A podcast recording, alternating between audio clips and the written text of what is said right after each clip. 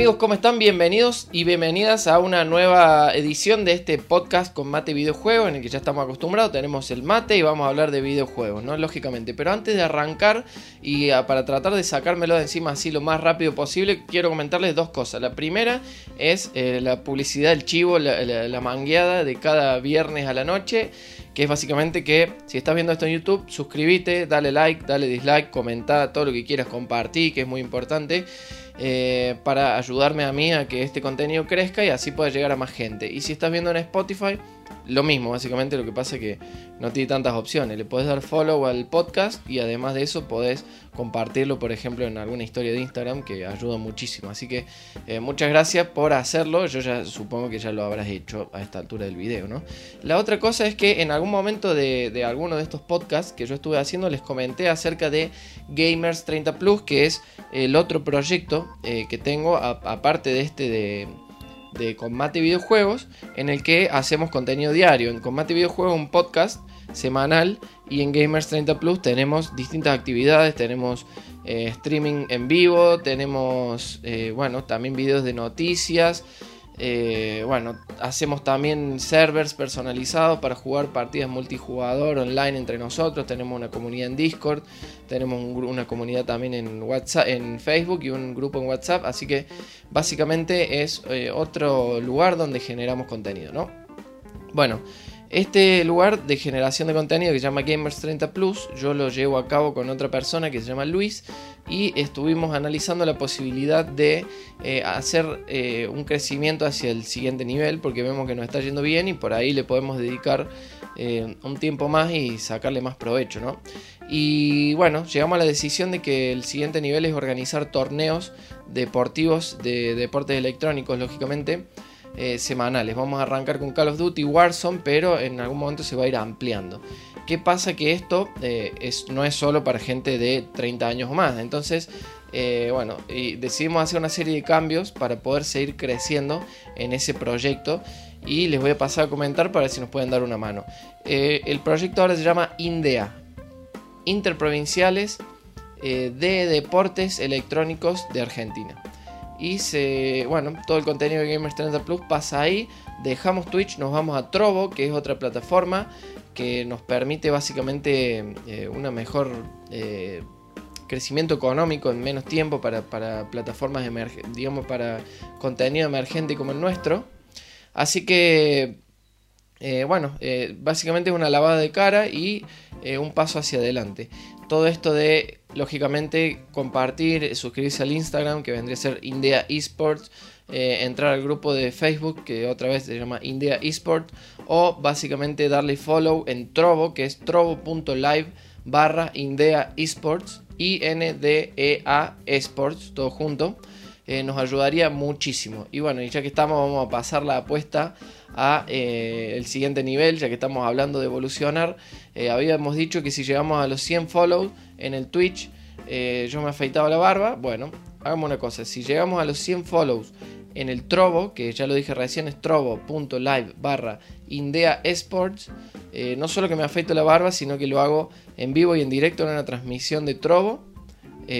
para que todos lo puedan ver y puedan ir viendo eh, el paso a paso, porque esto no se afeita, sino más esto primero sale maquinita, después sale afeitador, etcétera, porque así si le mandas la, track de cero, eh, vas a tener que usar 7, 8 track. Así que bueno, vamos a ver qué sale. Espero que nos apoyen también con eso, estaría buenísimo. Y si no, bueno, eh, no están obligados, lógicamente. dicho esto, eh, ya estamos por los casi 5 minutos. Upa, upa, que, me, extendí bastante. Vamos a arrancar con el tema de hoy que es eh, las plataformas de streaming. Pero no son las plataformas de streaming como las mencioné recién, que vendría a ser streaming de eh, generadores de contenido, como puede ser Twitch, puede ser Trovo, como dijimos recién, Facebook, Facebook Gaming o YouTube, sino que las plataformas de streaming para jugar a videojuegos. Hagamos un análisis rápido de lo que viene siendo la historia eh, del consumo multimedia, es decir, películas, videojuegos, música, etc. En algún momento, eh, la gente un poquito de más edad, como yo por ejemplo, eh, para escuchar un disco de una banda que nos gustaba mucho, lo que hacíamos era ir a Musimundo, por ejemplo, yo siempre iba a Musimundo, y comprábamos eh, los discos de las bandas que nos gustaron, ¿no? Entonces, de esa forma, después, eh, este disco lo metíamos en nuestro dispositivo de reproducción, es decir, en el, en el reproductor de CD, y escuchábamos la música. Básicamente era eso. Hoy en día, ¿quién hace eso? Casi nadie. Es muy, muy, muy común tener Spotify o alguna otra plataforma de streaming en donde todo el contenido esté eh, acumulado en el mismo lugar y simplemente ni siquiera tenemos que descargar la música, solamente le damos play y se reproduce, no nos ocupa espacio de almacenamiento eh, ni nada por el estilo. Eh, con las películas pasó exactamente lo mismo. Acá tenemos algunas también para mostrar para la gente de YouTube. comprábamos los DVDs y los metíamos en el reproductor de DVD y básicamente de vuelta veíamos las películas o si no la otra era descargarlas pero también teníamos em, que ocupar un espacio de almacenamiento ya sea físico como en un CD eh, o un DVD lo que sea o eh, un espacio de almacenamiento dentro de nuestro disco. Hoy en día eso ya tampoco casi que no existe sino que lo más común es básicamente prender la tele o la compu y poner Netflix o bueno, Cuevana o Popcorn Time o la que sea, algunas más legales que otras, pero bueno, es básicamente todo lo mismo que es streaming de contenido audiovisual, es decir, no tenemos que descargar la película para comenzar a verla, es un servicio de suscripción, en el caso de, Netflix, por ejemplo, o HBO, eh, qué sé yo, Amazon Prime Video, etcétera, en la que eh, simplemente pagamos una suscripción mensual y tenemos un catálogo de películas y series que podemos ver cuando a nosotros nos guste y no hace falta descargarlas ni nada por el estilo. Bueno, eh, hay mucha gente que apuesta que el futuro de los videojuegos va a ir por ese lado. Y una de las personas que apunta en ese sentido es eh, ni más ni menos que Phil Spencer, que es el CEO de Xbox eh, es decir, el presidente de Xbox, que es una rama, una de las ramas principales de lo que viene siendo Microsoft, una de las empresas más grandes del mundo. Eh, ¿Qué pasa cuando Microsoft, que es una de las empresas más grandes del mundo, tiene eh, la idea de que el, futuro de los videojuegos va a venir a través del streaming? Bueno, básicamente lo que hacen es ponen todos sus servidores o muchos de sus servidores, que ya sabemos que Microsoft con Windows es una de las empresas que más capacidad eh, en, cuanto a tecnología tiene, ponen todos sus servidores a disposición de eh, este nuevo sistema. Y antes de arrancar con esto, voy a explicar un poco cómo funciona y después voy a decir un poco las ventajas y desventajas de estos nuevos sistemas. Eh, por un lado, tenemos que en cualquier computadora o incluso consola de hoy en día, para poder correr un videojuego necesitamos eh, unos requerimientos mínimos de hardware eh, que van a depender eh, del juego para ver si lo podemos reproducir de manera eficiente o no. En el caso del streaming de videojuegos, la cosa es mucho más simple. Necesitamos simplemente una conexión a internet. Lo que va a pasar es que cuando nosotros estemos jugando, va a haber una computadora en algún servidor en alguna parte del mundo que va a estar reproduciendo con su propio hardware el, videojuego en este caso y nosotros lo que vamos a estar haciendo es simplemente ver una imagen y enviando señales. Nosotros cuando tocamos eh, por ejemplo con el joystick eh, algún botón o el stick por ejemplo en este caso lo que va a pasar es que vamos a enviar la señal a través de internet eso va a viajar bueno lo que ya sabemos se va a reproducir en ese dispositivo remoto y nos va a devolver otra señal y esto eh, debido a la, tecnología actual, digamos, y a las mejoras en los servidores y en la calidad del internet, va a tener un delay que va a ser aceptable, eh, aceptablemente bajo, como para que nosotros podamos jugar eh, de manera satisfactoria, ¿no?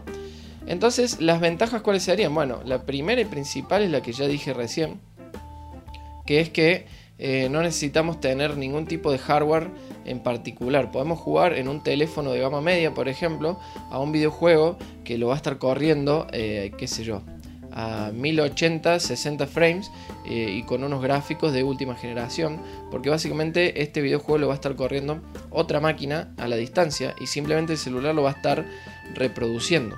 Lo mismo eh, con cualquier, por ejemplo, jugar en una notebook que tenga otro sistema operativo que no sea eh, Windows. Por ejemplo, si tenemos que jugar en Linux, podríamos hacerlo porque eh, no necesitamos ningún tipo de requisito, simplemente una conexión a internet y Google Chrome, por ejemplo, por decirte, o, depende de la plataforma, ¿no?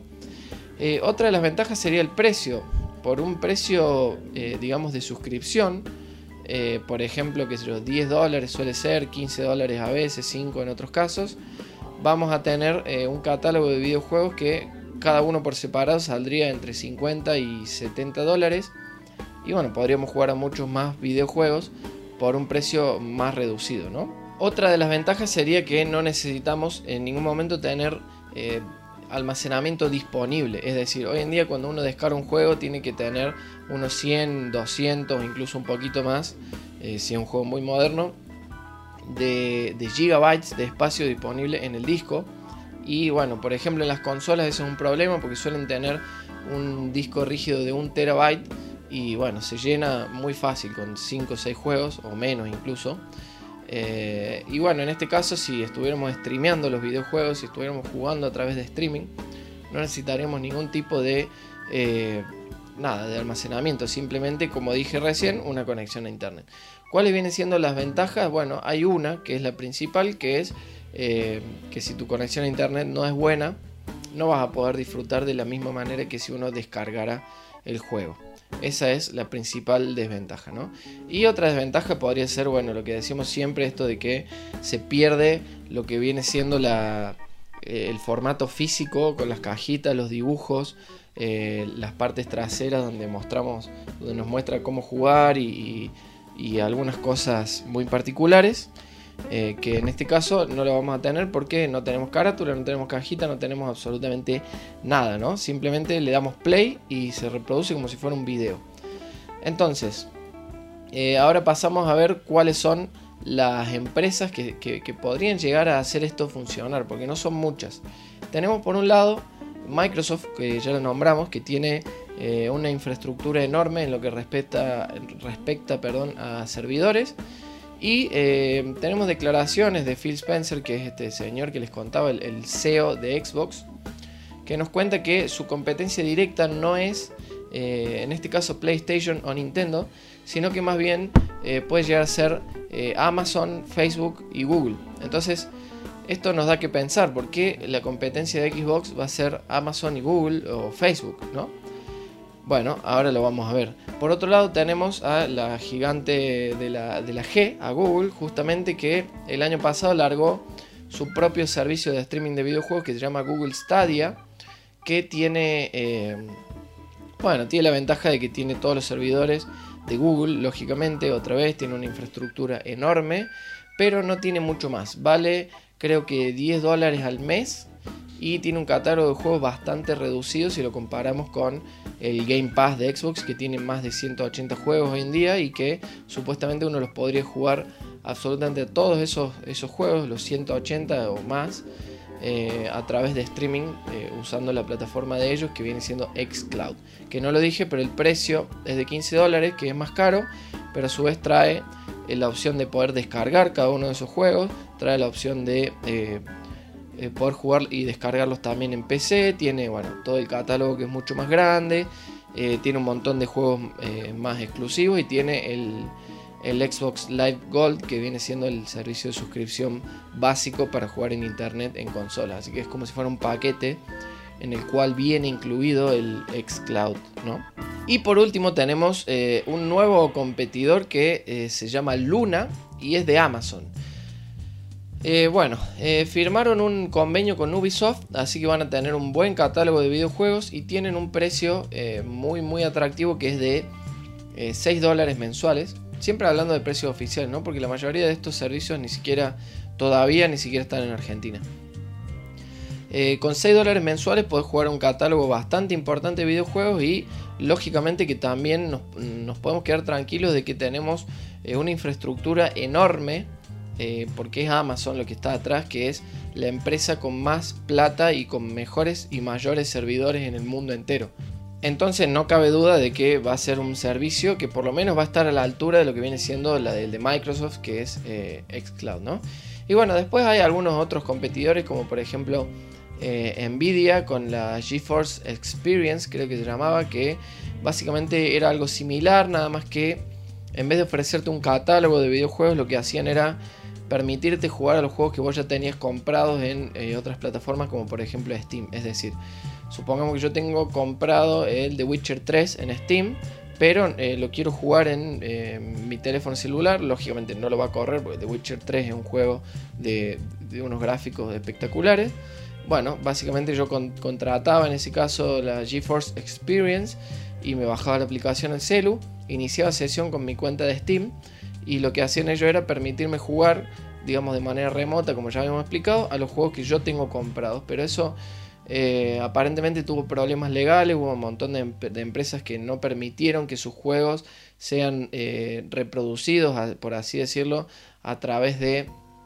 Eh, de la plataforma de GeForce Now y esto nos da a pensar un montón de cosas como por ejemplo lo que hablábamos en algún podcast anterior que era que básicamente los juegos que uno compra de manera digital no son tuyos porque si bien uno los compra y los descarga después las empresas son las que tienen eh, digamos eh, eh, la autoridad para decir bueno este, este juego se juega solamente de esta forma incluso cuando cierran los servidores ya te podés ir olvidando de tener ese juego ¿no?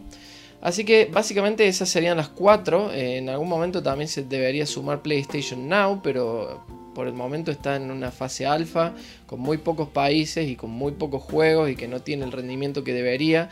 Entonces ni siquiera lo cuento porque lamentablemente Sony no tiene ni de cerca la infraestructura que tienen Amazon, Google y, Microsoft, ¿no? Entonces, eh, bueno, están un, un paso o dos o tres escalones por debajo de la competencia en ese sentido. Ahora bien, eh, ¿esto es el futuro de los videojuegos? Eh, lamentablemente yo opino que sí. No es algo que a mí me guste. Reconozco que tiene muchas más ventajas que desventajas. Porque es esto que hablábamos. Imaginemos que, por ejemplo, en, Google Stadia lo que te ofrecían era que vos estabas viendo a un streamer a través de YouTube. Por ejemplo, que yo jugando eh, el Fallout 4 y de repente decías, bueno, mira, tengo ganas de jugarlo. Te apareció un link abajo y directamente eh, lo, tocas y ahí se abre una pestaña en Chrome y lo empezás a jugar como si fuera a abrir un video. Entonces está buenísimo porque no tenés que descargar nada, los tiempos son muy muy cortos. Eh, aparentemente si tenés una buena conexión a internet la calidad de, la imagen y, y la respuesta es muy buena también. Eh, sinceramente yo creo que todavía está verde porque no en todos los países tenemos un internet en el que esto se pueda soportar. Entonces yo creo que eh, va a tardar algunos años en llegar, pero sin duda y lamentablemente va a ser eh, la nueva forma de jugar videojuegos. Hay mucha gente que hoy en día todavía tiene un reproductor de discos de vinilo y sigue comprando vinilo, sigue haciendo toda la mística esta de qué sé yo, de sacarlo de la caja, eh, sentir esos olores, eh, soplarlo, acomodarlo como corresponde, darle play, sentarse a escuchar. Pero el 90 y pico por ciento de la gente escucha música a través de Spotify. Lo mismo pasa con las películas eh, y lo mismo pasa, por ejemplo, con los libros, que cada vez es más grande el mercado de los ebooks. digamos, en desmedro del mercado del libro de papel de toda la vida, ¿no? Porque tiene también siempre las ventajas de lo digital, en este caso son siempre las mismas, que es eh, eh, sencillamente la velocidad y la rapidez y ser más práctico, ¿no? Pero eh, bueno, capaz que porque ya tengo 20 largos o estoy acostumbrado a otra forma de jugar, yo soy de la época de, los cartuchos del Sega que había que soplarlos para ver si, si andaban, digamos, y bueno, tengo otra, otra concepción de lo que es jugar un videojuego que no es simplemente darle play y jugar, sino que es todo un ritual, como ya lo dije en algún otro podcast con anterioridad. Me parece que es eh, un poco quitarle lo que viene siendo el alma a los videojuegos, ¿no? Pero bueno, admito que es una forma de eh, acceso muy rápido y, cómodo a la, información, en este caso a los videojuegos, y que si las grandes empresas como diciendo Google, Amazon y Microsoft apuntan a que el mercado va a ser así, es porque probablemente tengan eh, mucha información que lógicamente nosotros no la vamos a tener, eh, o, por lo menos no la vamos a tener hoy en día. Eh, ellos ya habrán hecho sus estudios de mercado y habrán determinado que vale la pena invertir en ese aspecto porque es el futuro, así como de a poco fue cambiando el mercado de la música y el mercado de las series y películas. Así que bueno, la conclusión de esto es que eh, estamos condenados básicamente a que sea de esta manera y, yo creo que no nos va a quedar otra opción. Así que eh, lo, que me parece es que esto eh, sí que va a tardar más tiempo porque hay todo un mercado de hardware que se va a resistir, sobre todo en PC. Hay marcas muy grandes como Nvidia, como AMD, que se dedican a hacer hardware para, para gaming principalmente. Porque si bien, por ejemplo, las placas gráficas y los buenos procesadores, Intel también, eh, sirven para laburar, para gente que tiene que usar programas específicos, ya sea de edición de imagen, de edición de video, de audio, etc. Eh, la gran porción del mercado se la lleva el gaming porque es eh, uno de los fenómenos más grandes de hoy en día y que más plata mueve en el mundo. Yo no sé si ustedes sabían, pero la industria de los videojuegos genera más dinero a nivel mundial que la industria del cine y la industria de la música juntos. Entonces, eh, bueno, todas estas cosas, eh, si nosotros no necesitamos hardware, significa que por lo menos va a tener que cambiar, eh, digamos, la forma de, de, producir, digamos, de muchísimas empresas. Por lo menos van a tener que cambiar. Y en una de esas directamente van a tener que cerrar. Todo lo que viene siendo AMD, todo lo que viene siendo Intel, todo lo que viene siendo Nvidia, MSI, etcétera, van a tener que dejar de fabricar para gaming y hacer otro tipo de cosas o disminuir digamos su producción y dedicarse a un mercado minoritario etcétera. Y eso va a llevar muchísimos años y va a oponer muchísima resistencia. Pero al final lo que va a terminar pasando es que vamos a jugar a los videojuegos de la misma forma que vemos Netflix hoy en día. Nos vamos a sentar en cualquier dispositivo ya sea un celular una tablet una PC una consola vamos a abrir la aplicación de streaming de videojuegos Vamos a seleccionar a qué queremos jugar hoy y lo vamos a hacer de manera instantánea. Así que eh, para mucha gente eso estará muy bueno. Gente que tiene por ahí una, notebook y nada más y le gustaría jugar a juegos pero no le alcanza la plata para armarse una PC gaming, por ejemplo. Pero sí podría pagar una suscripción mensual de 10-15 dólares. Eh, para otras personas como yo eh, no estaría tan bueno porque estás dependiendo del internet. El internet no es algo muy estable en nuestro país. Eh, pero bueno, va a haber que acostumbrarse y punto, ¿no? Así que eso fue el podcast de hoy. Espero que les haya gustado. Fue un poquito corto, me parece, ¿no? Estamos en veintipico de minutos. Pero ya lo voy a ir cerrando. todo esto es a partir de la noticia de este Luna, nuevo servicio de Amazon, que se suma a los servicios que ya existían de Google Stadia y Xbox Xcloud, ¿no? Eh, les mando un abrazo muy grande, les agradezco muchísimo por haberme escuchado. Espero que eh, ya estén suscriptos al canal de Combate Videojuegos, que ya me sigan en Instagram y si no, no sé qué están esperando. Espero que le hayan dado like o dislike, lo que quieran y que si tienen ganas comenten, que puedan compartir con, bueno, con el resto de la gente que, sepan ustedes que le vaya a interesar esto de los videojuegos.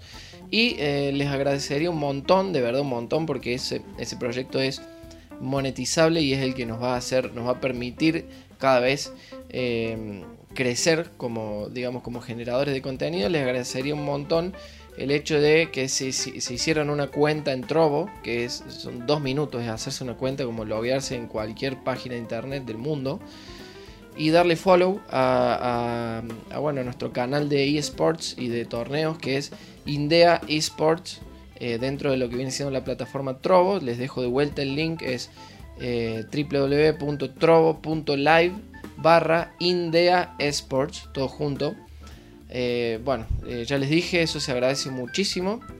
si nosotros logramos tener una, cantidad de seguidores bastante aceptable y una cantidad de, viewers, digamos, de, gente que nos, que nos esté mirando en los directos, esto es eh, fácilmente monetizable, que es lo que estamos apuntando para poder eh, traer eh, cada vez contenido de mejor calidad. Por ahí comprar una nueva cámara, comprar una capturadora para poder jugar mejor a los juegos de Nintendo Switch o de Xbox y streamearlo sin ningún problema, etcétera. Así que me parece que bueno, no cuesta nada dar un follow y de esa manera nos están ayudando muchísimo a nosotros.